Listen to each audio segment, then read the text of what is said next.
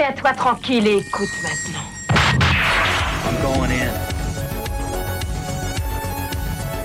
That's the year 2000. I've seen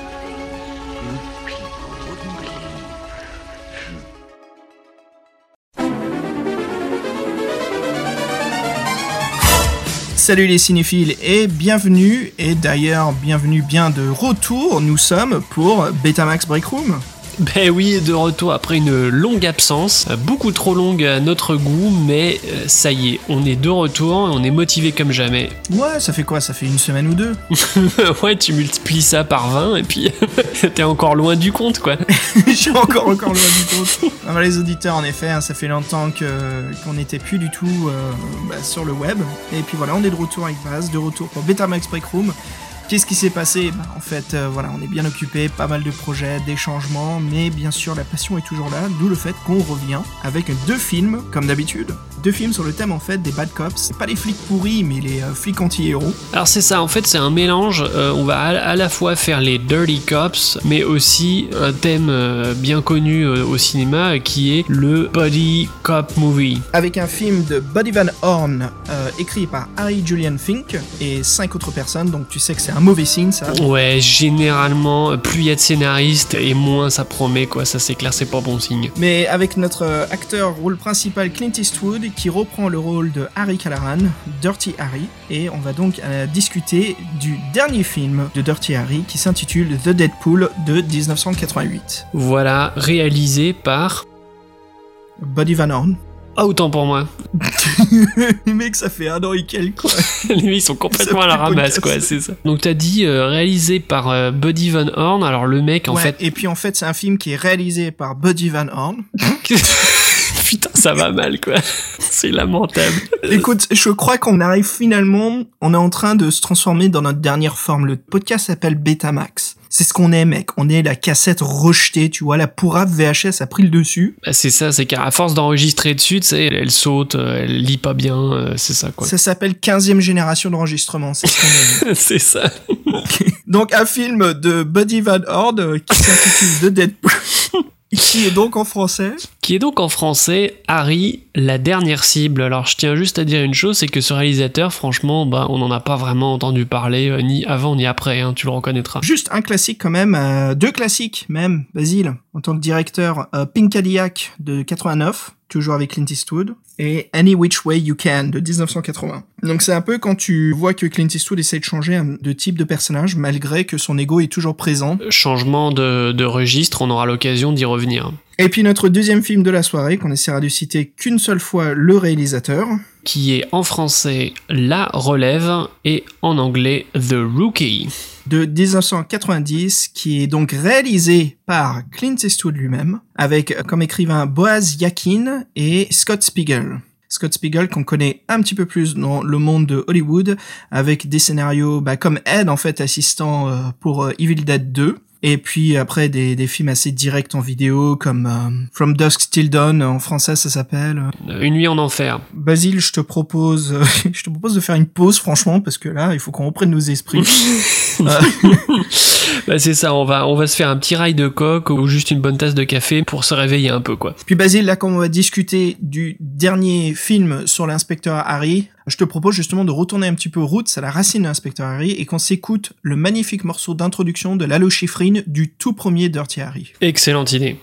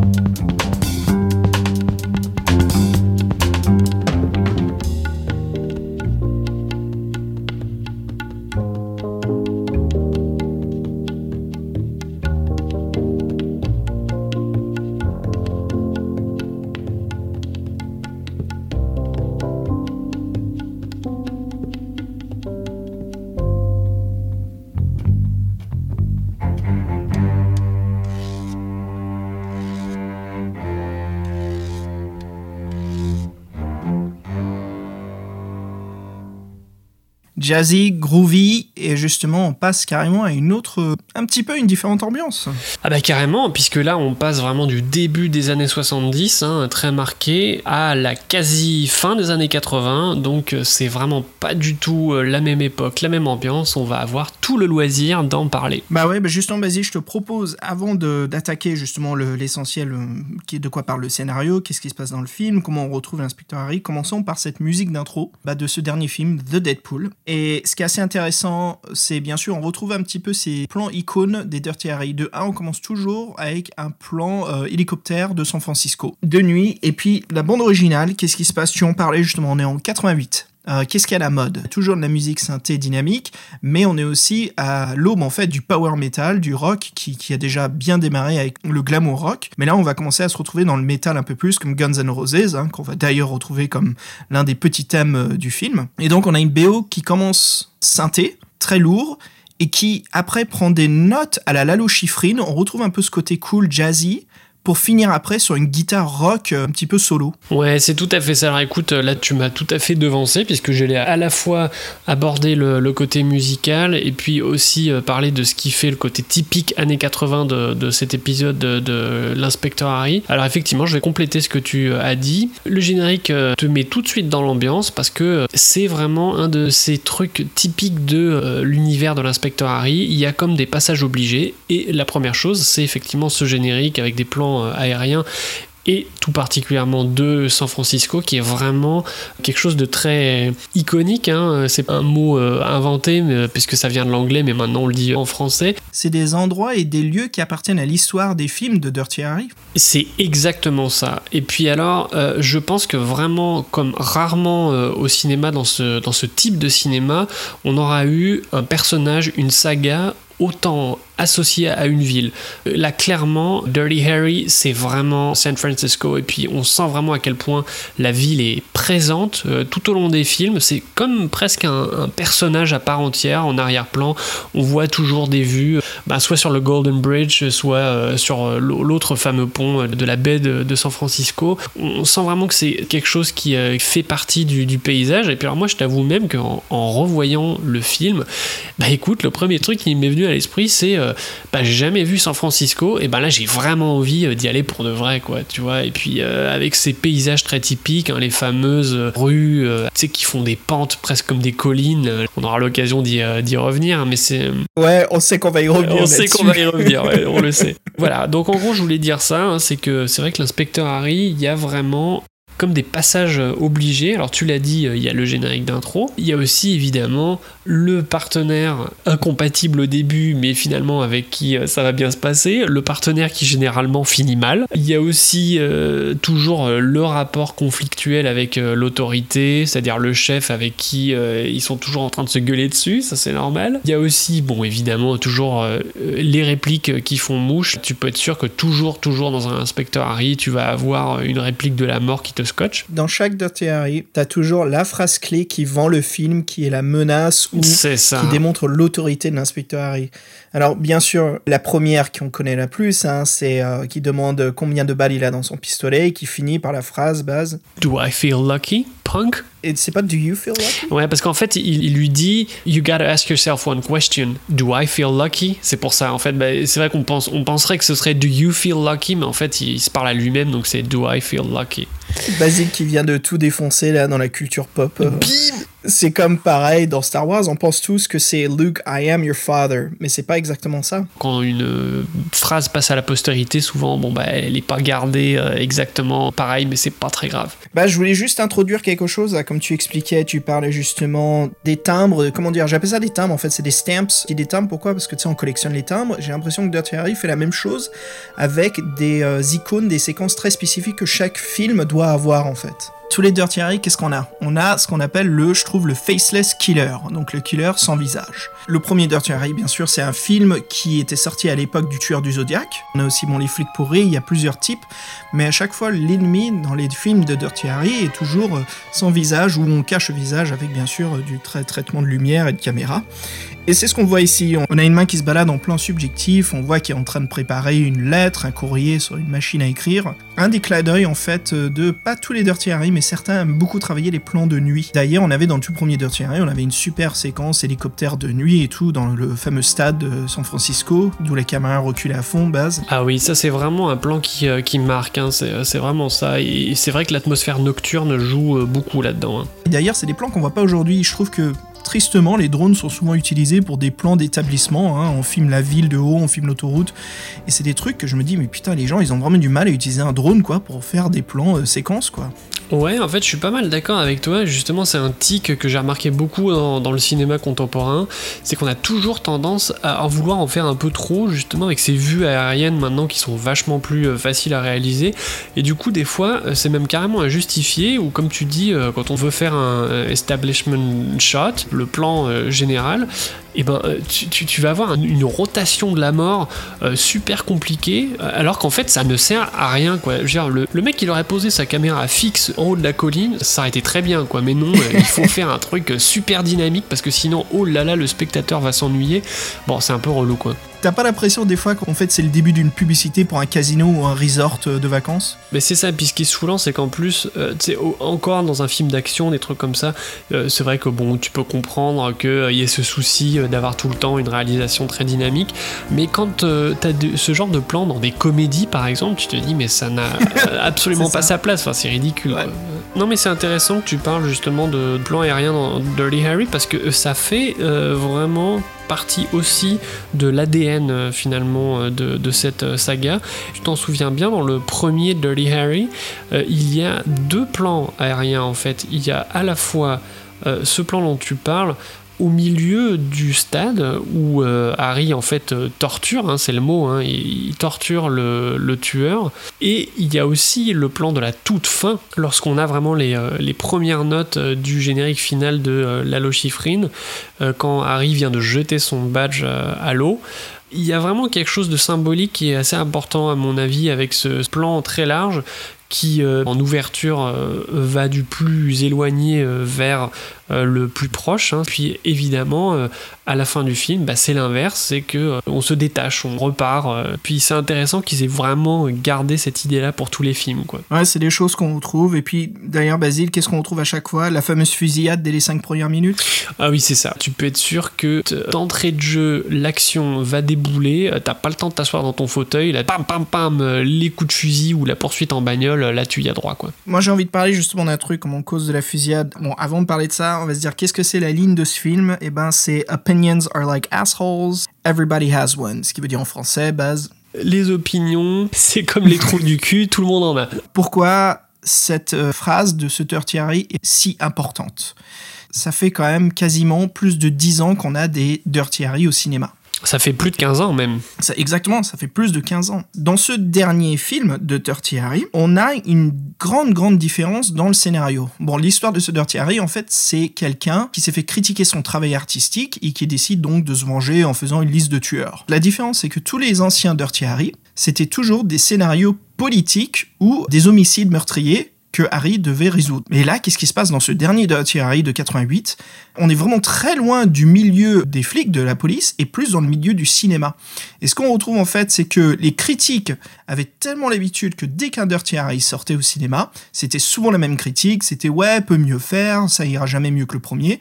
Et là, j'ai l'impression que ce Dirty Harry là inverse les rôles et se moque justement des critiques.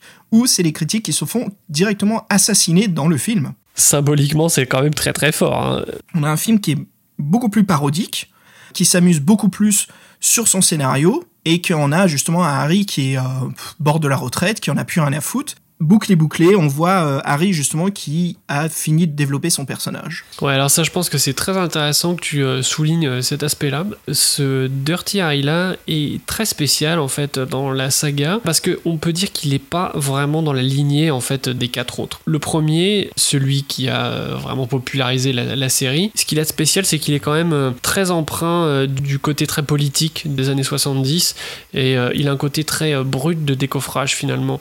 Et c'est celui-là qui a beaucoup euh, réfléchi sur ce- cette problématique des années 70 de la, hausse de la criminalité et comment euh, y faire face. Et euh, une des options qui était envisagée finalement, c'était un peu le, bah, côté retour au Far West, c'est-à-dire se faire justice soi-même. Et, ça, c'est ce qu'incarne vraiment le personnage de Harry Callahan.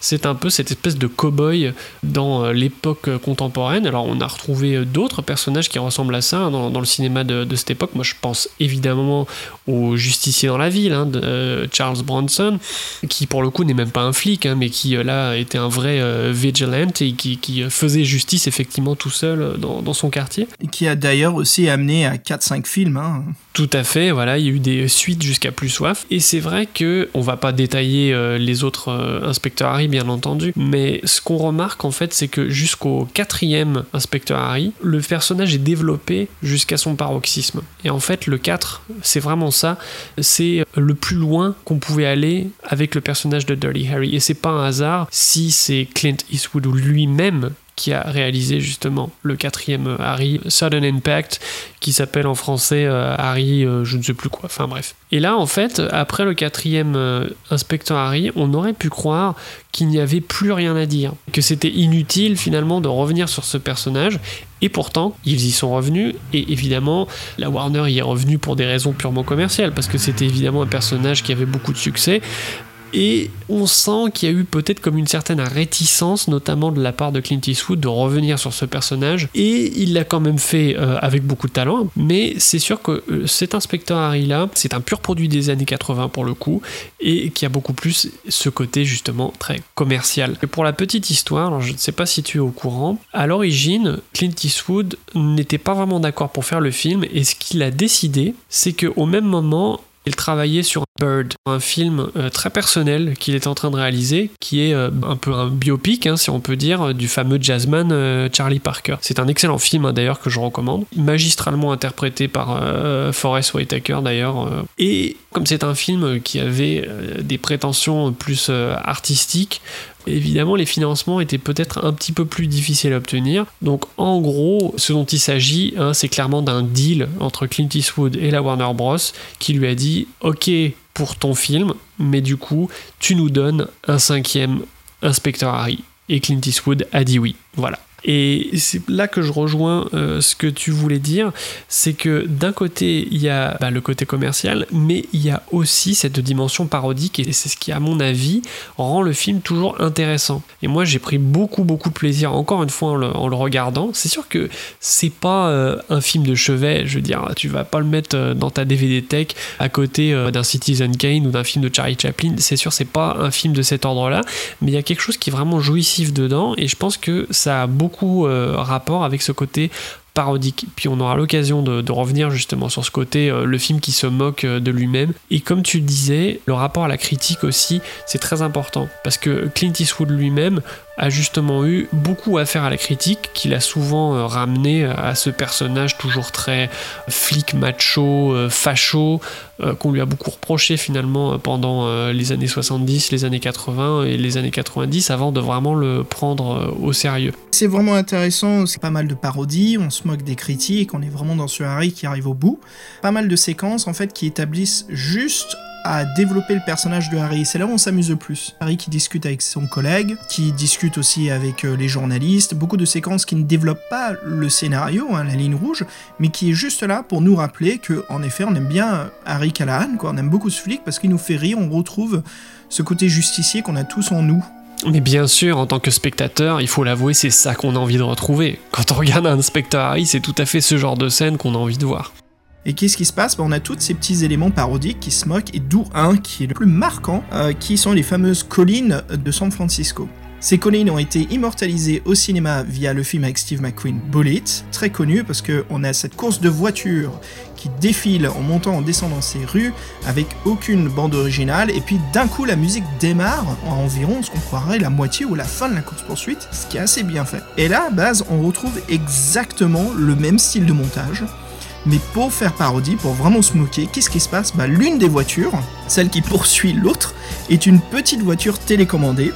on retrouve pas la fameuse Mustang, mais elle est remplacée par une voiture télécommandée d'une Z06, cette fameuse voiture à design fantôme euh, super-héros. Et on retrouve exactement le même type de montage. Poursuite frénétique avec euh, des ralentissements sur les sauts euh, de toutes ces collines. C'est exactement ça, et c'est pour ça que l'idée euh, fonctionne vraiment à merveille. C'est parce que euh, sur le coup, en fait, on se dit mince, on retrouve encore un peu ce cliché qu'on a vu et revu de la poursuite en bagnole de flic. Et c'est vrai que surtout dans les années 80, qu'est-ce qu'on en a vu de ces fameux plans de, bagnole de flic au ralenti euh, qui s'élèvent dans les airs et qui, qui tombent en, crachant? Ouais, mais même les, plans de la, la colline de San Francisco, on la voit partout, on la voit même dans Mrs. Doubtfire, on la voit dans les films de skateboard, on la voit C'est ça, exactement, exactement. C'est vraiment un truc qu'on a, qu'on a vu et revu jusqu'à plus soif. Et pourtant, c'est là l'idée de génie finalement, enfin, c'est de prendre ça à revers. Bah, c'est à la fois de l'ordre de la citation et, et aussi euh, de l'ordre de la parodie. Et ce que je trouve génial en plus avec cette, cette idée de la voiture télécommandée, c'est que c'est presque comme si on avait un film dans le film. C'est-à-dire que rien que l'idée de la voiture télécommandée tueuse, c'est un concept euh, à elle toute seule, quoi, tu vois. Je veux dire, on, aurait pu imaginer euh, tout un film qui soit fait uniquement sur cette idée-là euh, de la petite voiture qui va déposer une bombe sous les grosses voitures. Enfin bon, voilà. Donc ça, je trouvais que c'était trop bien vu, quoi. Baz, je te propose de finir sur un dernier truc sur cette saga. De un, je voudrais parler d'un personnage, j'ai envie de dire invisible, et pourtant qu'il l'est pas. Tous ces films ont quelque chose de commun, et c'est un prop, hein, comme on dit, c'est un outil, c'est donc le pistolet de Dirty Harry lui-même, qui est donc un Magnum 44. Le fameux 44 Magnum, qui d'ailleurs a donné euh, son titre au deuxième épisode de la saga, puisque le titre original c'est euh, Magnum Force. Alors là, on a tout dit, quoi. Alors pourquoi je dis justement que c'est un personnage et pas un objet? Bah Parce que je trouve que comme un acteur, il est traité de la même façon. Il a son propre dialogue. À chaque fois que Harry tire sur la gâchette, le bruit résonne dans le sound design et les ennemis tombent comme des mouches. On n'a jamais une personne qui survit à une balle du Magnum. C'est la toute puissance. Et puis avec ce, comme tu le disais, ce bruitage vraiment tellement caractéristique, on n'a même pas besoin de voir les images, que rien qu'au son, on sait que c'est le Magnum. C'est le Magnum en fait qui résonne dans la ville de San Francisco. Ça, ça restera toujours euh, vraiment associé à euh, l'inspecteur Harry. Ils sont euh, indissociables. C'est comme Star Wars avec ses sabres laser. C'est très difficile d'utiliser ces items, en fait, ces props, euh, dans d'autres films parce que tout de suite on sait que hum, ça fait pas hommage. T'es en train de voler en fait quelque chose qui appartient à un film spécifique. Et puis alors évidemment dans Inspecteur Harry,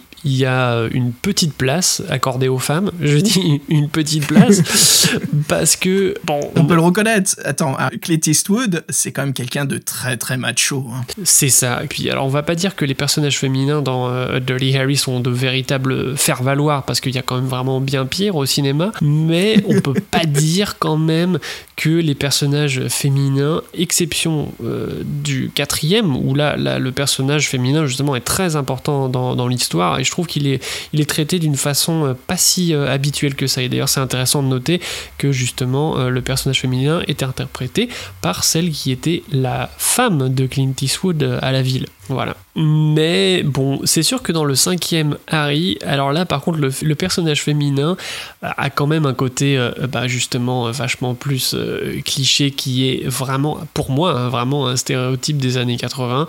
C'est la journaliste carriériste qui veut toujours jouer des coudes pour avoir du sensationnel et évidemment après elle s'en défend en disant que non, elle ne conçoit pas son métier seulement comme ça. Voilà, ça c'est un truc qu'on a retrouvé bon, dans beaucoup d'autres films, mais c'était sympa aussi parce que ça permet évidemment les euh, petites scènes un peu plus euh, émotion où euh, elle va aller chercher un peu plus loin dans les sentiments de l'inspecteur Harry et lui faire un peu euh, parler autrement que euh, par son flingue. euh, voilà, donc ça donne quand même lieu à des scènes un peu sympas avec toujours une bande son euh, euh, avec un peu de saxophone parce que c'est les années 80, faut pas déconner. Euh, S'il y a du saxophone dans l'air, c'est qu'il y a des personnages qui sont en train de copuler. Tout à fait. Avec si possible un éclairage à, à travers euh, les fameuses persiennes très très typiques de ces années-là, tu sais, qui font comme des sortes de rayures là, tu vois ce que je veux dire. Hein. Ouais, ouais.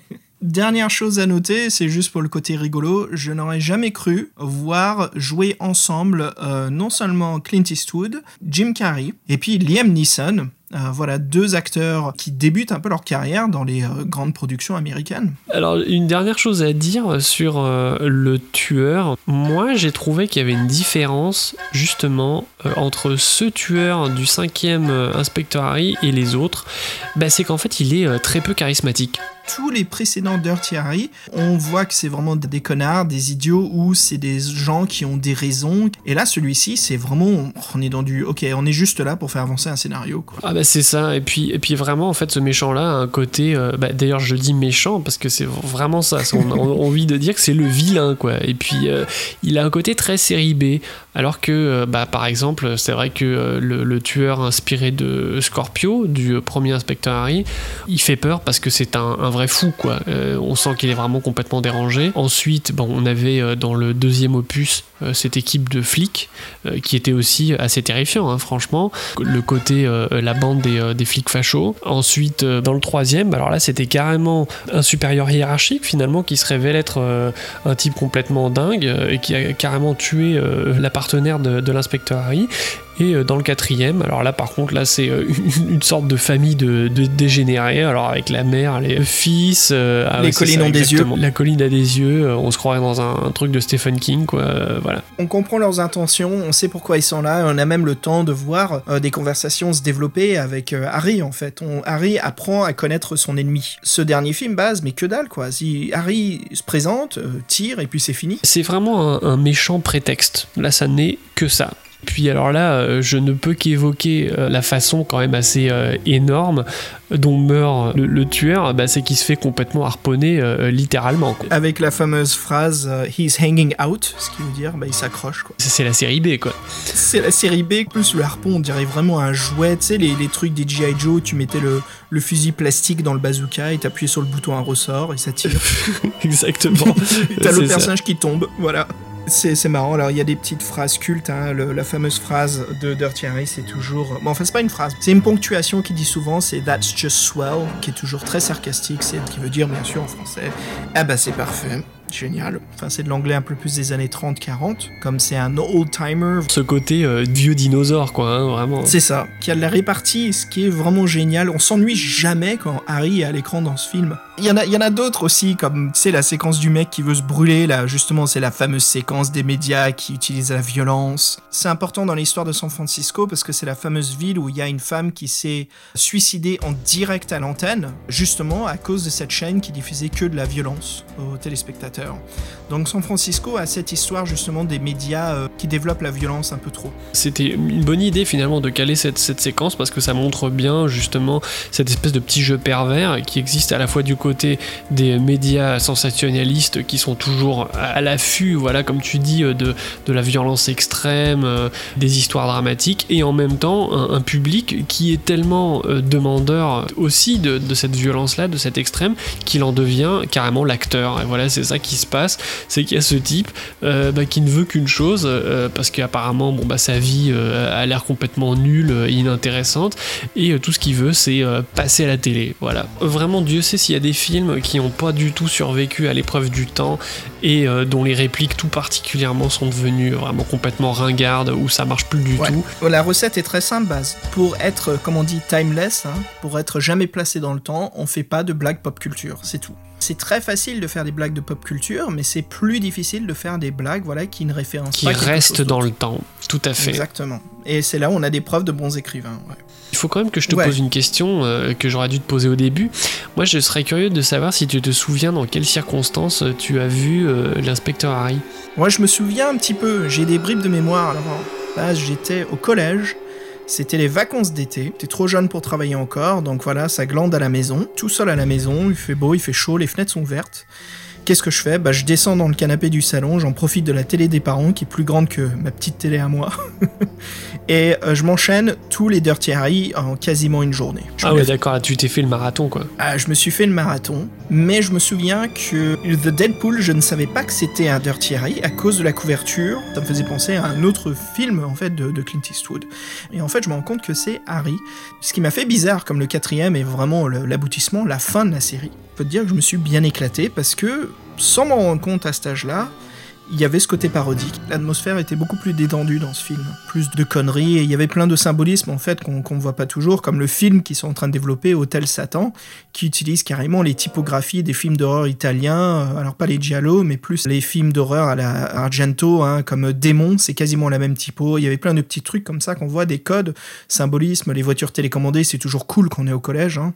Donc c'est sympa d'en voir une qui est utilisée comme une arme. Et voilà. Et toi alors? Bah moi aussi en fait c'est un film que j'ai découvert au collège et puis alors c'est vrai que c'est quand même cool quand tu euh, découvres euh, ce genre euh, de, film à cet âge-là parce que alors là vraiment tu te le prends en plein dans la tronche quoi. Là t'es vraiment à fond dessus. Je les ai pas tous vus d'un coup moi contrairement à toi. Et une fois que j'en avais vu un alors après si je voyais les bandes annonces de TF1 euh, qu'il allait avoir un inspecteur Harry alors là pour moi là c'était sûr qu'il fallait que je le mate parce que ça allait être évidemment le super film où j'allais être scotché du début jusqu'à la fin. Et alors j'ai une petite anecdote c'est que en fait, alors c'est pas le cinquième inspecteur Harry, c'était le quatrième. Figure-toi que euh, c'était l'époque, alors là je le rappelle, hein, c'était au collège, au début du collège, bah, c'était l'époque où en fait euh, j'étais pas autorisé à euh, me coucher après 22h. Le problème c'est que le film de 20h50, évidemment, il se terminait toujours après 22h. Alors imagine le moment horrible Oh où j'ai dû partir avant la fin, où mon père me dit qu'il faut aller se coucher. Alors écoute, là c'était vraiment la fin du monde, quoi. Immense frustration. Et alors là, je me rappelle encore le, le lendemain matin, euh, au petit déjeuner, où euh, tout de suite je, je saute sur mon père en lui disant Alors raconte-moi, qu'est-ce qui s'est passé? Comment ça s'est fini?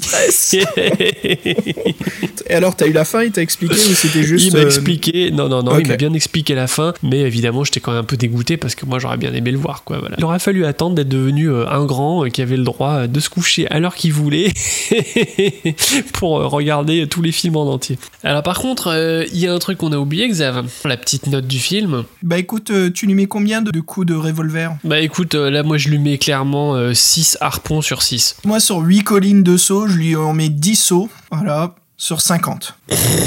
ça veut rien dire. Ça veut écoute, rien dire du j'ai tout, quoi. toujours détesté les critiques notes, quoi. C'est tellement débile de noter un film. C'est Too late, didn't read. TLDR. C'est, oh, j'ai pas le temps de lire ta critique. Allez, ça- t'as mis combien? 6 sur 10. Allez, c'est bon, j'évite.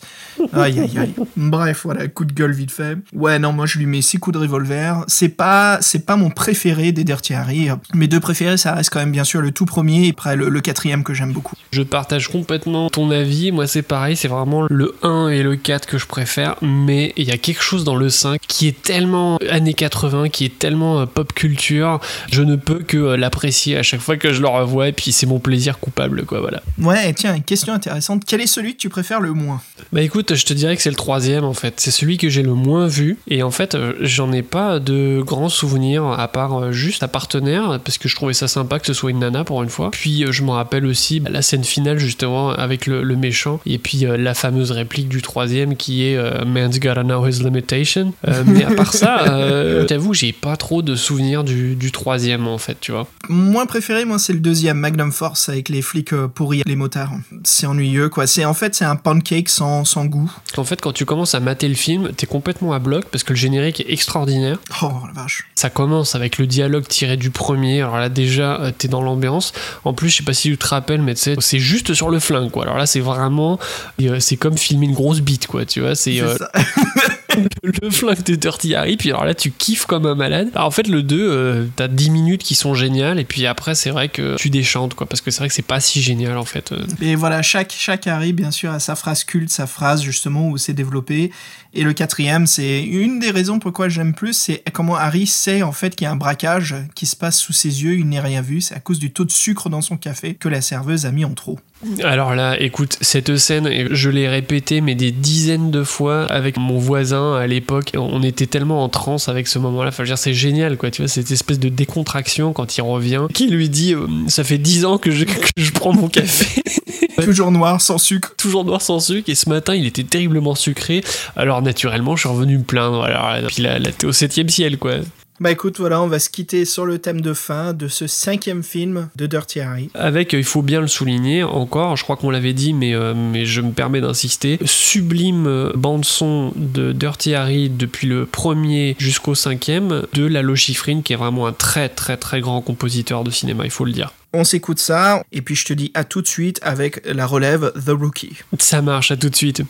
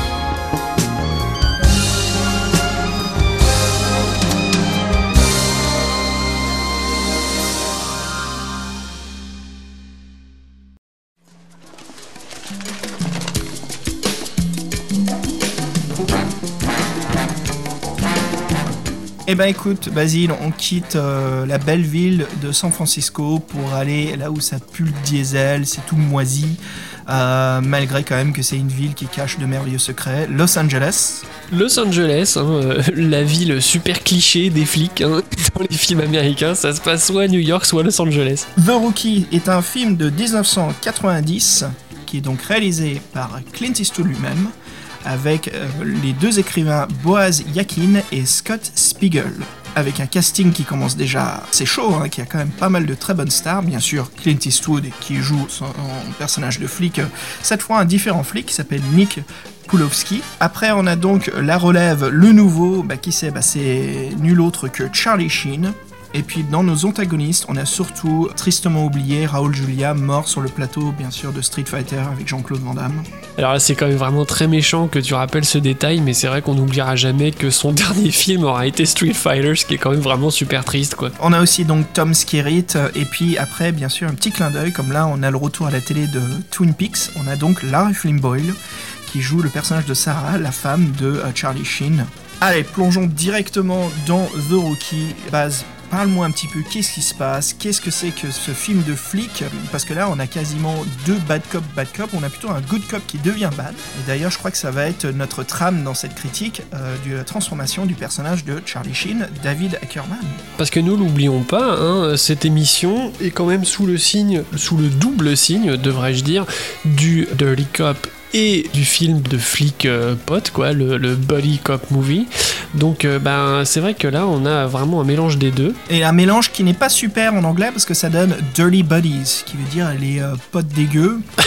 Ce qui peut être interprété comme ben, plus un côté homosexuel en fait, donc c'est pas vraiment l'effet forcément recherché quoi. Non, surtout quand tu sais que c'est pas un film porno homo, ouais, c'est les gens se posent des questions, dire mais c'est pas ce que j'ai loué moi, qui débarque.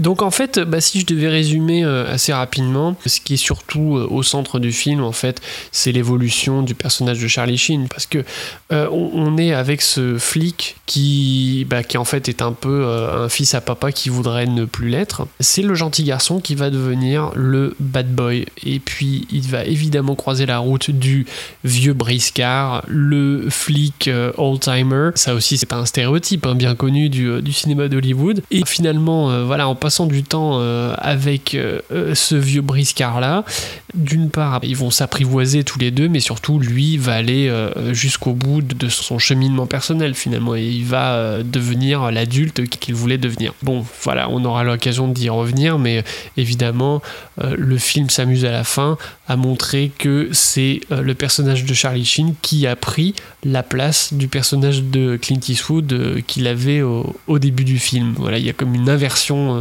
des rôles, et puis c'est là-dessus que le, que le film se termine, la boucle est bouclée. Quoi. Alors, qu'est-ce qui se passe, passe dans les premières minutes de ce film? Bah écoute, pas mal de choses. On a une séquence d'intro euh, qui sort tout droit d'un amateur en fait de film de David Lynch. Une séquence rêveuse avec euh, des lumières en contre-jour, ce long couloir qui est filmé quasiment avec un lens de distorsion. On est, on est presque dans du grand angle. Tout de suite, on est un peu intrigué parce qu'en fait, on sait pas très bien si on est dans un cauchemar ou si c'est la réalité. Et puis, bien sûr, qu'est-ce qui se passe? Bah, C'est un cauchemar. Le personnage de Charlie Sheen se réveille. Génial. Je me rends compte que le film sera pas aussi cool. Bon, tant pis. Allez, ça continue. Dommage. Dommage. Bref, et puis on passe d'un wannabe euh, David Lynch à quasiment du John McTiernan. On a une excellente séquence d'action, course-poursuite sur l'autoroute, euh, vraiment filmée à Los Angeles, de nuit bien sûr, hein, parce que c'est là où il y a le moins de voitures sur la route. Évidemment. On a cette grosse séquence d'action qui se passe, qui est plutôt pas mal. C'est un camion en train de voler des voitures de collection. Et tu remarqueras d'ailleurs pour le côté visuel, moi je pense que c'est peut-être ça le petit plus de cette séquence, parce que sinon, même si elle est bien faite, bon bah elle reste quand même assez euh, classique. Hein. Et puis euh, évidemment, euh, c'est aussi le problème du cinéma d'action, c'est que plus le temps passe et plus les scènes spectaculaires se font dépasser systématiquement par de nouvelles scènes encore plus spectaculaires. Donc voilà, en fait, ce que je trouve qui, fait le petit plus, je sais pas si tu as remarqué ce détail visuel moi, que j'ai trouvé sympathique, en fait, c'est que le camion remorque qui sert à faire transiter les voitures volées, en fait, il racle sur le sol parce que les deux plaques métalliques arrière, en fait, elles sont, elles sont baissées et du coup, ça fait toute une, traînée d'étincelles Euh, évidemment, alors ça, ça, ressort très bien dans, dans la nuit, hein, parce que ça fait comme une, une sorte de feu d'artifice un petit peu. Et ça, je trouvais que c'était un petit peu la signature visuelle qui rendait euh, cette course-poursuite un peu euh, plus intéressante, parce qu'il y a vraiment ce, ce, ce, truc très fort là, de cette traînée. là, moi, je, je vais pas dire que ça me fait penser aux scènes de moto dans Akira avec la, la traînée qui part du phare, mais presque. Ouais. voilà, On- je, on je se vais loin, je vais loin, je vais loin. Ouais, elle est assez impressionnante. On est vraiment dans du. Tu sens le gros budget dès le début du film. D'ailleurs, on a quand même deux gros blocs, deux grandes séquences d'action euh, dans ce film, qui d'ailleurs toutes les deux sont assez impressionnantes. Bah écoute, comme on parle de la première, Basile, vas-y, on s'en a rien à foutre. Autant parler de la deuxième séquence d'action, qui est donc la fusillade en plein milieu de l'aéroport de Los Angeles, LAX. Ça, c'est la dernière partie du film. Voilà, qu'est-ce qui se passe? Bah, En fait, euh, nos, nos antagonistes sont un peu en galère. Tu te rends compte qu'ils n'arrivent pas du tout à assurer. Et à la fin, ils se retrouvent à s'enfuir euh, voilà, de la police à travers l'aéroport. Et euh, grosse fusillade à l'intérieur, avec euh, pas mal de plans séquences à, à travers les couloirs, des plans dolly assez cool. Énormément de figurants, donc un peu le bazar. J'avoue que ça rajoute quand même une sacrée dose de réalisme, effectivement.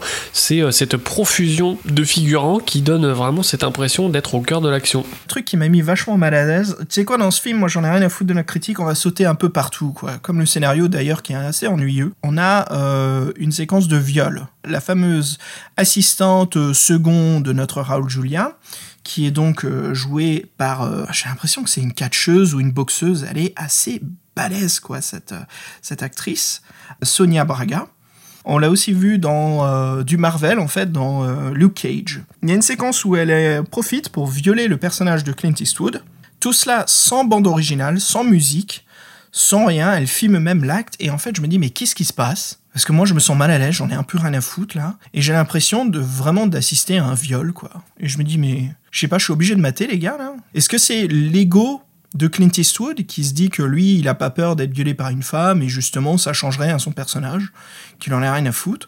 Est-ce qu'on essaie de prouver justement qu'il est entouré par une cinglée qui est prêt à sacrifier sa vie pour le protéger? Bah alors euh, moi je, te rejoins pas sur, euh, sur l'idée du viol dans la mesure où euh, très clairement dès le début si tu t'en souviens il y a justement une remarque de Clint Eastwood qui aperçoit pour la première fois ce personnage féminin et qui dit à son partenaire si tu t'en souviens euh, on n'en fait plus des comme ça. Et d'ailleurs il y a une blague très macho à ce moment là puisque son euh, partenaire lui dit euh, je parlais pas de la voiture. Voilà confusion entre la femme et la voiture qu'on juge de la même façon. Mais tout ça pour dire que Clint Eastwood à ce moment là dit que cette femme là est très à son goût. Donc finalement c'est un petit peu comme si dès le début on nous prévenait que cette scène un peu troublante parce que effectivement moi aussi je l'ai trouvée un peu troublante il n'y a pas vraiment d'ambiguïté sur le fait que Clint Eastwood est bien content de se faire euh, bah, abuser hein, parce que euh, c'est sûr que là vu qu'il est pieds et poings liés euh, il peut pas vraiment se défendre. Mais en tout cas il a pas vraiment l'air d'être tellement réticent à l'idée de se faire enfourcher par sa tortionnaire voilà Et puis ça m'amène en fait au deuxième point, c'est que on a une bande originale quasiment inexistante dans ce film. J'aurais pas employé de mots plus appropriés que ça. Tu as exactement trouvé le bon terme. C'est inexistant. Voilà. Et c'est vraiment dommage parce que c'est un mélange de salsa cubaine et de big band américain. Le peu qu'on l'entend, on se dit ah c'est pas mal, mais elle est très répétitive. Euh, donc on se rend compte en fait c'est quasiment une boucle de 20 secondes qui est en loop.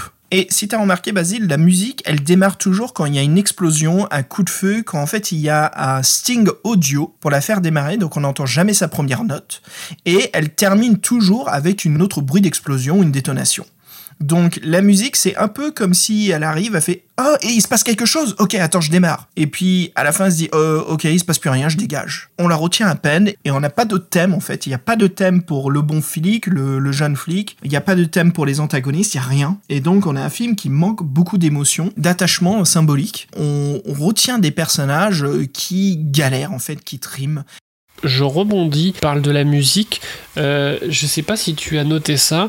Le compositeur de la musique, en fait, c'est euh, Lenny euh, qui est pas un inconnu parce qu'en fait, c'est justement euh, le compositeur attitré plus ou moins de Clint Eastwood, avec qui il a, très souvent travaillé.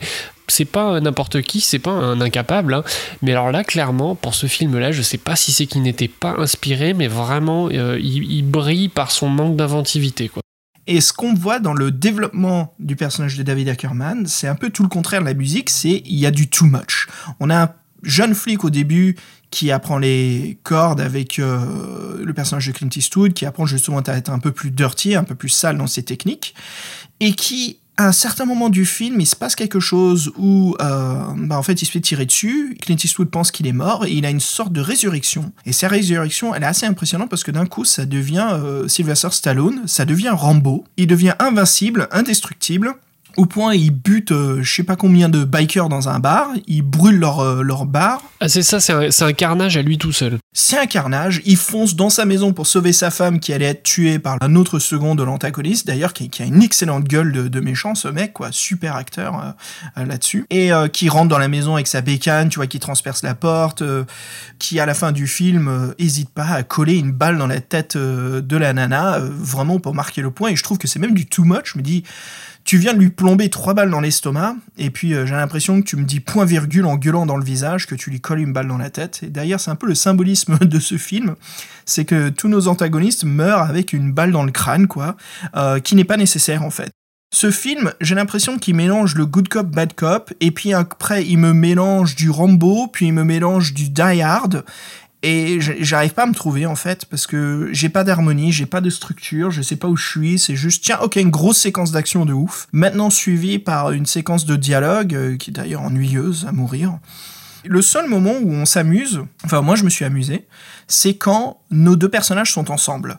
Parce qu'ils rebondissent l'un sur l'autre, sur leur dialogue, et on retrouve en effet encore une fois cette symbiose qu'on a de l'inspecteur Harry, que je retrouve ici dans Clint Eastwood qui a du mal à lâcher son personnage de, de Dirty Harry, et qui joue encore plus proche de la retraite. Mais ce qui fait que Harry n'avait pas, c'est que bah des fois il a l'échec. Il lui manque une balle dans son flingue, il a pas la tactique qu'il lui fallait, il a pas vu le mec qui arrivait au coin de l'angle, des petites choses comme ça. Ah je suis tout à fait d'accord avec toi. En fait, euh, pour moi, il y a finalement deux choses euh, qui marchent dans le film. C'est d'une part ce duo euh, Charlie Sheen Clint Eastwood qui franchement bah, fonctionne bien, hein, faut, le dire. Et puis tu as parlé du fameux point bloqué. Bon, bah, ça c'est aussi une petite signature du film. hein, là, voilà. Euh, ça se passe au milieu du film et puis évidemment ça va être euh, répété euh, un peu plus tard. Ça c'est un truc qu'on aime bien retrouver hein, dans, ce genre de film quand il y a des scènes qui se font écho. Donc le duo marche bien, ça c'est vrai. Ce que j'ai trouvé sympathique aussi, finalement, c'est que là, tu, évoquais évidemment le, personnage de, l'inspecteur Harry. Alors c'est sûr que c'est un, personnage qui est très voisin, hein, très cousin, je dirais même. On pourrait reprocher à Clint Eastwood, c'est souvent ce que la, la critique lui a dit, qui un peu toujours le même personnage. Bon, bah, je, je trouve que c'est pas non plus euh, complètement vrai, mais euh, ce qui est sympathique, euh, c'est que ce qui le distingue de l'inspecteur Harry, c'est que là, c'est un peu un, flic raté quelque part. Et, et ça, ça, C'est toute l'histoire. C'est toute l'histoire de ce flic-là. C'est que là, on parle pas d'un type qui, euh, qui travaille aux homicides et puis euh, qui désingue tout le temps euh, avec son gros calibre euh, des tueurs ou, ou autres dealers de drogue ou je ne sais quoi. Non, là c'est un mec qui s'occupe de voitures volées. Donc clairement on n'est pas du tout dans la même catégorie.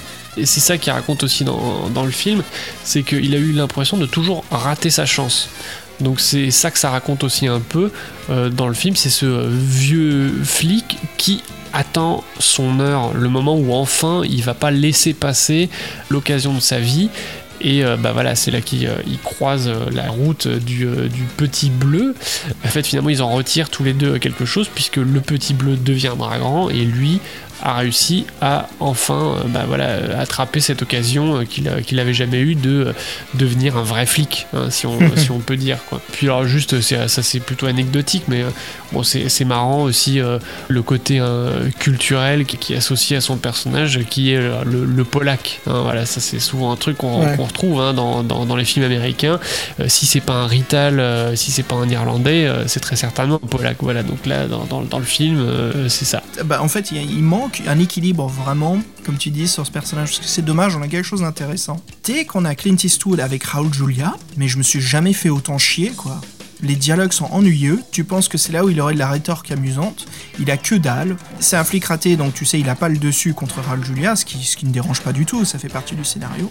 Mais il nous manque vraiment tout ce personnage charismatique qu'on nous présente, quoi, ce flic polac raté. Pareil pour Charlie Sheen, où Charlie Sheen, à la fin, il ferme carrément sa gueule et il ne fait que jouer le Rambo à tout défoncer. Tu sais, j'ai l'impression de voir le personnage de Charlie Sheen dans Hot Shots si c'était pas une comédie.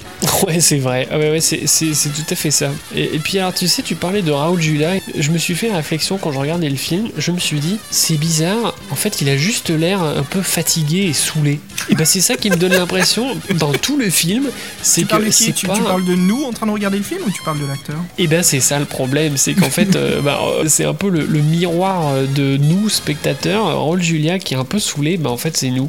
Et alors autant dans un film comme ça, mais évidemment le, le- le personnage euh, machiavélique ne peut être que exubérant, tout le temps en train de vociférer. Alors que là il est pas du tout comme ça. En fait, au contraire, il, a l'air blasé, quoi. Il a l'air d'en avoir marre. Et puis, euh, bah, au bout d'un moment, c'est vrai qu'on est un peu contaminé par cette lassitude du personnage. Euh, voilà, donc ça, ça m'avait frappé. Oui, il y avait des trucs au scénario qui m'a. eh, Bah écoute, frappé, c'est parfait, comme tu dis. Tu sais, quand tu développes un script et c'est une enquête, et c'est des personnages en fait qui découvrent qui sont leurs antagonistes parce que pendant une bonne partie du film, ils n'arrivent pas à les trouver ou ils ne savent pas qui ils sont.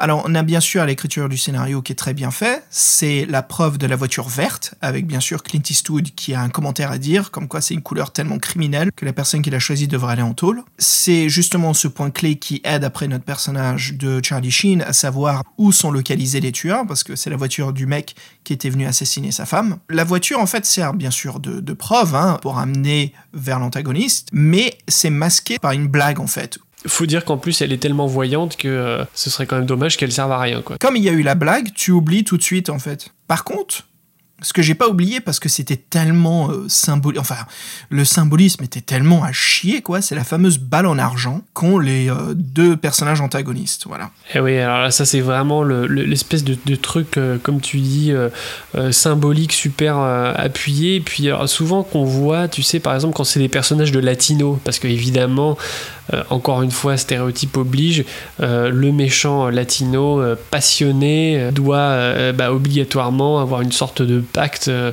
avec, euh, avec sa moitié, et puis euh, il faut qu'il se sacrifie euh, si, euh, si l'un des deux meurt. Bon, bah voilà, enfin, là, là, là, c'est vrai que c'est quand même pas très subtil, quoi.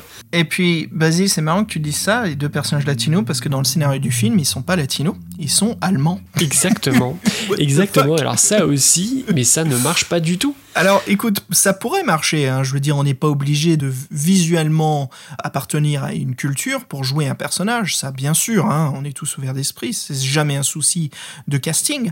Mais le problème, c'est que quand tu embauches quelqu'un et tu lui donnes toutes ses valeurs appropriées à son origine, donc Raúl Julia, bien sûr, c'est un acteur latino-américain. Tu choisis une musique cubaine salsa. Tu euh, choisis, comme tu dis, ce côté romantique, hein, très passionné.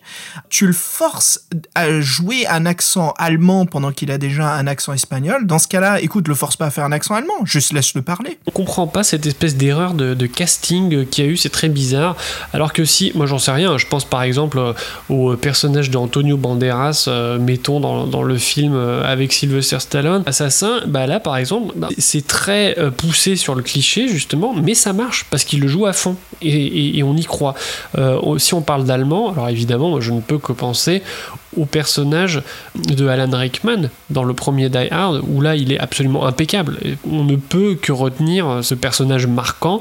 Euh, ça va très bien avec sa, sa petite troupe là de pseudo-anarchistes allemands, euh, mais, mais ça marche bien, ça marche super bien quoi. Le fameux blond avec les cheveux longs, là. Le fameux blond avec les cheveux longs qui doit s'appeler Hans ou quelque chose comme ça. Hans. Toujours, toujours. Autre chose qui marche pas, je sais pas ce que t'en as pensé. Bon, alors je vais pas dire que c'est quelque chose qui marche pas, c'est pire que ça finalement. C'est les choses qui ne servent à rien. Et malheureusement, il y en a beaucoup dans le film.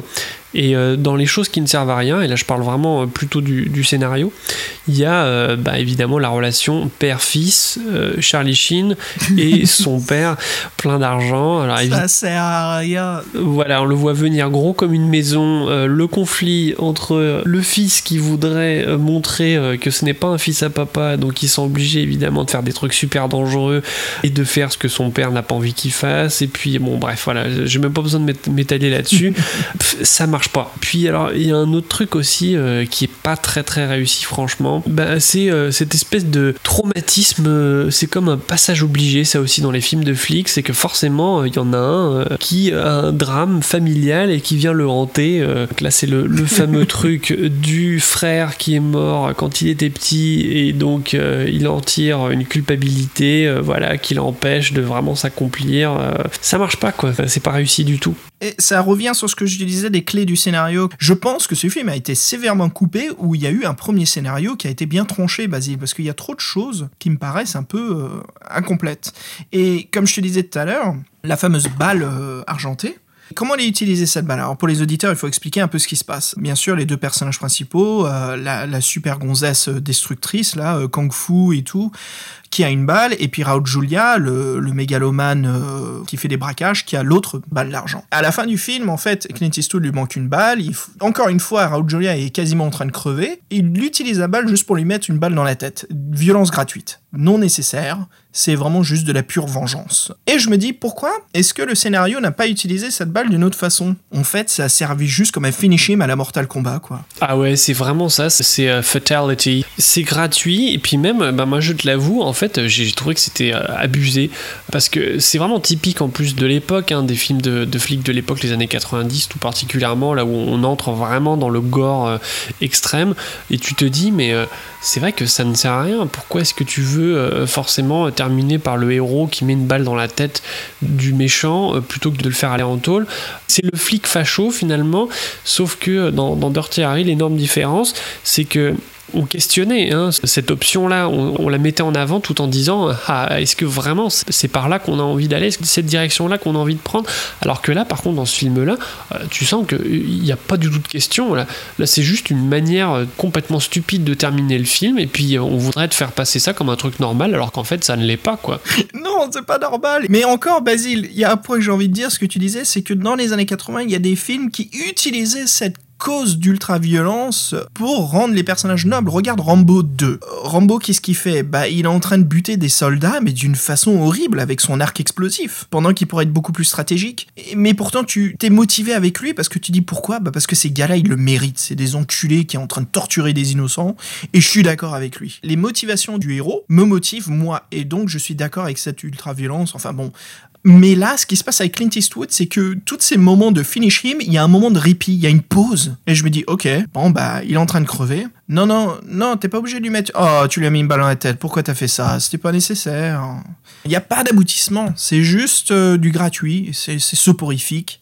Comme la BO d'ailleurs, c'est soporifique comme la BO. Pour moi, ce film, après l'avoir vu, j'ai l'impression que c'est Clint Eastwood qui pose la torche en tant que Bad Cops et qui justement donne la relève à Charlie Sheen. Mais attention, il ne donne pas seulement la relève, il va transformer le personnage de Charlie Sheen en Dirty Harry. Il va le transformer en le genre de flic que Clint Eastwood aime jouer. Et pendant tout le film, on a un Charlie Sheen qui a des rétorques un peu inutiles, qui devient super fort, qui a de bonnes rétorques, qui est super action man comme Clint Eastwood dans les années fin 60, début 70. Euh, le mec, il défonce tout avec des motos, il pète euh, tous les murs, il a toujours une arme sur lui. À la fin, ce qui se passe, c'est que notre personnage de Clint Eastwood devient en fait le chef de la police et le nouveau cool cop, euh, le Dirty Harry, qui est bien sûr qui se prend des commentaires dans le bureau comme quoi c'était pas nécessaire ou d'autres commentaires comme quoi bien joué mec, devient en fait le nouveau bad cop. C'est Clint Eastwood, j'ai l'impression, qui aime tellement son ego, il veut pas voir son ego mourir et pour la peine, il va utiliser Charlie Sheen pour transporter son ego à travers une nouvelle génération. Ouais, c'est pas mal cette idée, effectivement. hein. Ouais, ouais, comme tu dis, l'espèce de passage de torche, mais en même temps euh, qui fait que euh, son personnage survit quelque part. Ouais. Charlie Sheen n'a pas sa propre identité, il devient le personnage de, j'allais dire Callahan, mais il devient le personnage de Clint Eastwood de la relève. Non, mais c'est vrai, t'as raison. En fait, c'est comme s'il avait fait tout ce chemin pour n'être qu'un clone de Clint Eastwood. Ah, c'est- Enfin, c'est quand même euh, lamentable, tu vois. C'est ce qui se passe, quoi. Le mec n'a pas grandi. En fait, il est juste devenu une copie conforme, quoi. Justement, je profite de l'occasion pour situer, en fait, euh, ce film dans la carrière de Clint Eastwood. Et là, je parle du Clint Eastwood réalisateur. Alors c'est très intéressant je trouve de se pencher sur euh, la carrière de ce réalisateur parce que euh, il a été perçu de façon très différente à travers le temps par la critique. Alors on le rappelle, en fait, il a commencé euh, dans les années 70 en fait à, réaliser ses films. Je pense que depuis longtemps, dès qu'il a commencé sa carrière d'acteur, il avait des euh, velléités de, réalisateur. Ce que je sais, c'est que c'est euh, Don Siegel, le réalisateur du premier Dirty Harry, qui, a beaucoup contribué en fait à, lui enseigner les, les arcanes finalement de, de la réalisation. Je sais qu'il a beaucoup appris auprès de lui. Euh, donc il a réalisé son premier film dans les années 70 qui s'appelle euh, Un frisson dans la nuit. excellent film. hein. Excellent film, tout à fait en anglais, qui s'appelle Play Misty for Me. Exactement. Et curieusement, Clint Eastwood va continuer à réaliser euh, pas mal de films dans les années euh, 70 euh, et ensuite euh, 80, mais euh, il a jamais vraiment été euh, remarqué plus que ça, même s'il a fait des films assez euh, divers, parce que alors vraiment, on fait le grand écart entre les thrillers, les euh, films d'action, euh, les comédies.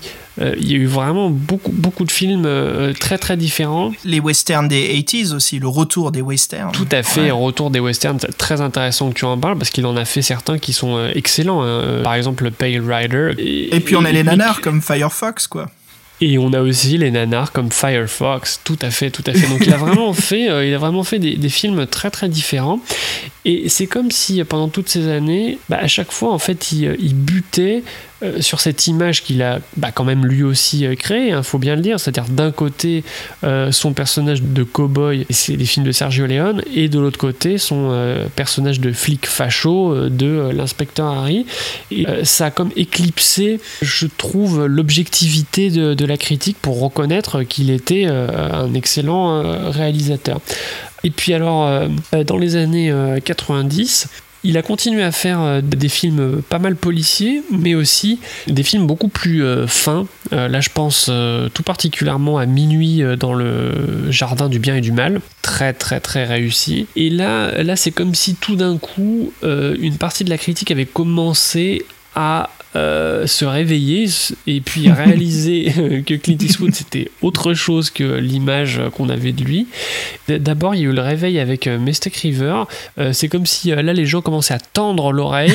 et puis euh, évidemment, il y a eu la révélation de Million Dollar Baby. Alors là, tout le monde s'est réveillé d'un coup. C'est la critique dithyrambique unanime. Euh, on crie au génie. euh, oh mon Dieu, en fait, on n'avait pas réalisé, mais Clint Eastwood, euh, en fait, c'était un type vraiment brillant. Et puis voilà, il va avoir une, une très très bonne réputation dans les années 2000. Après, ça va un petit peu s'effriter dans les années 2010 où on a l'impression qu'il commence un peu à être en manque d'inspiration. J'ai pas envie qu'on fasse politique, mais en fait j'ai l'impression de voir un vieux papy qui utilise son point de vue politique. Ben, c'est ça. Euh, ces derniers films commencent à prendre un côté très républicain américain, très pro-guerre, euh, euh, justement comme quoi il y a beaucoup de méchants qui viennent du Moyen-Orient et il faut protéger l'Amérique. Ça te laisse un sale goût dans la bouche, quoi. Clint Eastwood ne s'en est jamais caché qu'il était euh, très conservateur, mais dans le sens veiller sur les valeurs qui ont fait la grandeur de l'Amérique, etc., etc. Ça, on le savait, c'est pas pas une découverte, mais c'est vrai que dans ces, bah, bon, j'aime pas dire ça, mais ces dernières années de sa carrière, parce que je pense pas non plus qu'il va continuer à faire du cinéma jusqu'à 120 ans. Bah, il prépare un nouveau film, là, Basile. Il va donc faire une version romantisée, cinématographique, euh, de l'attentat évité par les deux Américains et le Britannique sur le train français. C'est vrai que c'est un peu dommage. On a, on a, on a l'impression qu'il y a ce, ce vieux côté euh, assez euh, réac et ultra conservateur qui commence un peu à prendre le dessus sur le reste. Et euh, bah, c'est un peu dommage parce que c'est vrai que ça produit des films qui sont euh, pas franchement euh, intéressants. Quoi. C'est fini, hein. je veux dire, on aura toujours les Dirty Harry, on aura toujours ces fameux films. Clint Eastwood sera toujours pour nous l'icône des films de personnages macho quoi d'Hollywood. hein. Bah, c'est vrai que c'est quand même ce truc qui lui colle à la peau parce que c'est vrai qu'il il le fait vraiment très très bien. Ça n'empêche pas du tout qu'il a, il a su vraiment avec beaucoup de talent développer des films et des personnages très différents et de manière subtile. Moi je pense par exemple à ce film du début des années 90 sur la route de Madison qui, Mhm. qui est vraiment superbe. C'est un très très beau film. Euh, mais euh, moi je l'avoue, quand j'étais ado notamment, ce que j'avais envie de voir, c'était évidemment le, le Clint Eastwood macho. C'était ça que, que je voulais voir. Et puis euh, ça me fait une bonne transition justement euh, pour dire que en revoyant The Rookie, j'avais des attentes. Euh, ça faisait un certain temps que je l'avais pas revu et j'espérais euh, retrouver quelque chose. Et ce quelque chose, je l'avais retrouvé en regardant euh, le cinquième inspecteur Harry. C'est comme si c'était euh, intact et que j'avais retrouvé à nouveau ce, plaisir que, j'avais quand j'étais plus jeune et quand je regardais euh, ces films un peu bourrins, mais, qui étaient vraiment délicieux à regarder. Et puis la relève, et ben, ça a été une grande déception. Voilà, donc je donne mon, avis sur le film. Je me rappelle que la première fois que je l'avais vu, la relève, ben, je l'avais trouvé cool. Et puis je me rappelle encore la bande-annonce sur TF1 qui annonçait le film. Moi j'étais à bloc, je me suis dit euh, ça s'annonce comme un, su- un super film où je vais passer un, un bon moment. Euh, ils avaient pris euh, justement l'extrait où on les voit tous les deux à la fin du film avec le, le cigare. Qui, tu sais, ils sont en train de prendre leur pause parce qu'ils ils viennent juste de, de scoltiner une, une course poursuite complètement effrénée. Ils sont en sang tous les deux et ils sont, enfin ils vont s'évanouir dans, dans, dans le plan d'après. J'étais à bloc et puis là, ben voilà, je viens de le revoir et puis je me dis, ben en fait, pff, ça marche plus quoi. Voilà, moi c'est ça que je me suis dit. Pour moi, la fin en fait de, de Deadpool, c'était parfait comme Bad Cop, et je trouve que celui-ci, ça abîme en fait. En fait, c'est Mm. un petit peu, euh, tu sais, comme euh, un gars euh, que, que tu connaissais au collège et puis euh, qui te faisait marrer, qui avait des côtés euh, un peu excessifs, mais, euh, mais tu vois, euh, t'ai- t'aimais bien être avec ce gars, puis en fait, tu le vois plus pendant un certain temps, puis quand tu le revois, ben en fait, t'es un peu déçu parce que tu te dis, euh, ah merde, en fait, euh, c'est pas super cool de se revoir, on avait peut-être pas grand chose à se dire, euh, et puis euh, je le trouve un peu con, quoi, en fait, euh, tu vois. C'est le mec, peut-être à l'époque, en fait, il faisait euh, des grosses blagues macho qui te faisaient rire, et puis maintenant, tu les écoutes, ces blagues, et tu te dis, mais en fait, c'est juste pas drôle, quoi. À noter le film, écoute, euh... euh, tu sais quoi, je lui mets une voiture mal colorée, quoi. Allez hop. Ouais, bah du coup, moi, l'adjectif qui me vient vraiment à l'esprit pour qualifier ce film, c'est poussif. Moi, je lui mets, euh, allez, euh, une valise de l'aéroport qui est tombée de la rampe euh, sur 6, quoi. Et puis d'ailleurs, il y a un excellent figurant. Il y a un moment où il y a grosse fusillade dans les couloirs. Il y a un mec derrière qui va juste à son terminal, qui marche tranquillement. Il y a figurant qui avait pas compris ce qu'il devait faire. Il marche tout doucement, tout le monde court, s'enfuit, tombe par terre. Lui, il marche quoi. C'est pas un film que j'aurais envie de revoir dans les dix prochaines années. Non, bah c'est euh, la même pour moi. Du coup, euh, alors je sais pas très bien euh, si on va euh, terminer euh, notre émission avec la bande originale de La Relève. C'est pas sûr. Peut-être qu'on va choisir autre chose. plaisantes, j'espère. Moi, je te propose justement de finir sur. J'ai une excellente séquence des aigles, les aigles attaquent, où c'est un petit dialogue de Clint Eastwood, bien sûr en anglais, hein, qui se présente à l'équipe des- d'espions et britanniques. Ça te dit? Avec grand plaisir. Sur ce, bah voilà, c'est la fin du podcast. Je te dis à très bientôt. Ben oui, à très vite euh, pour de nouveaux projets. Ça laisse toujours euh, quelque chose de voir un pas très bon film dans notre podcast parce qu'on se régale quand même pas mal, mais des fois voilà, de temps en temps il faut s'en mater les mauvais. Moi je te propose de éjecter cette euh, cassette et puis je vais l'acheter contre le mur. Avec euh, pertes et fracas, comme on dit. Voilà, donc euh, je te laisse écouter ce doux bruit de VHS pété. Ça marche. Et ben je te dis à la prochaine alors. Allez, salut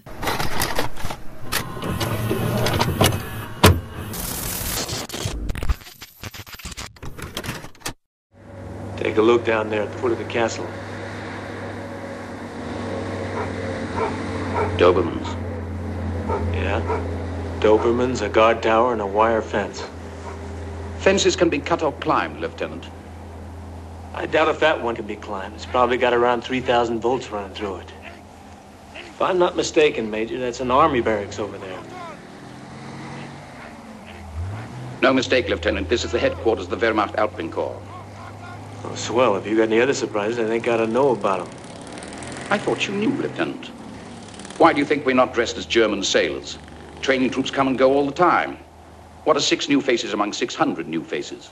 Look, Major, this is primarily a British operation. I'm an American. I don't even know why the hell I'm here. Lieutenant, you're here because you're an American.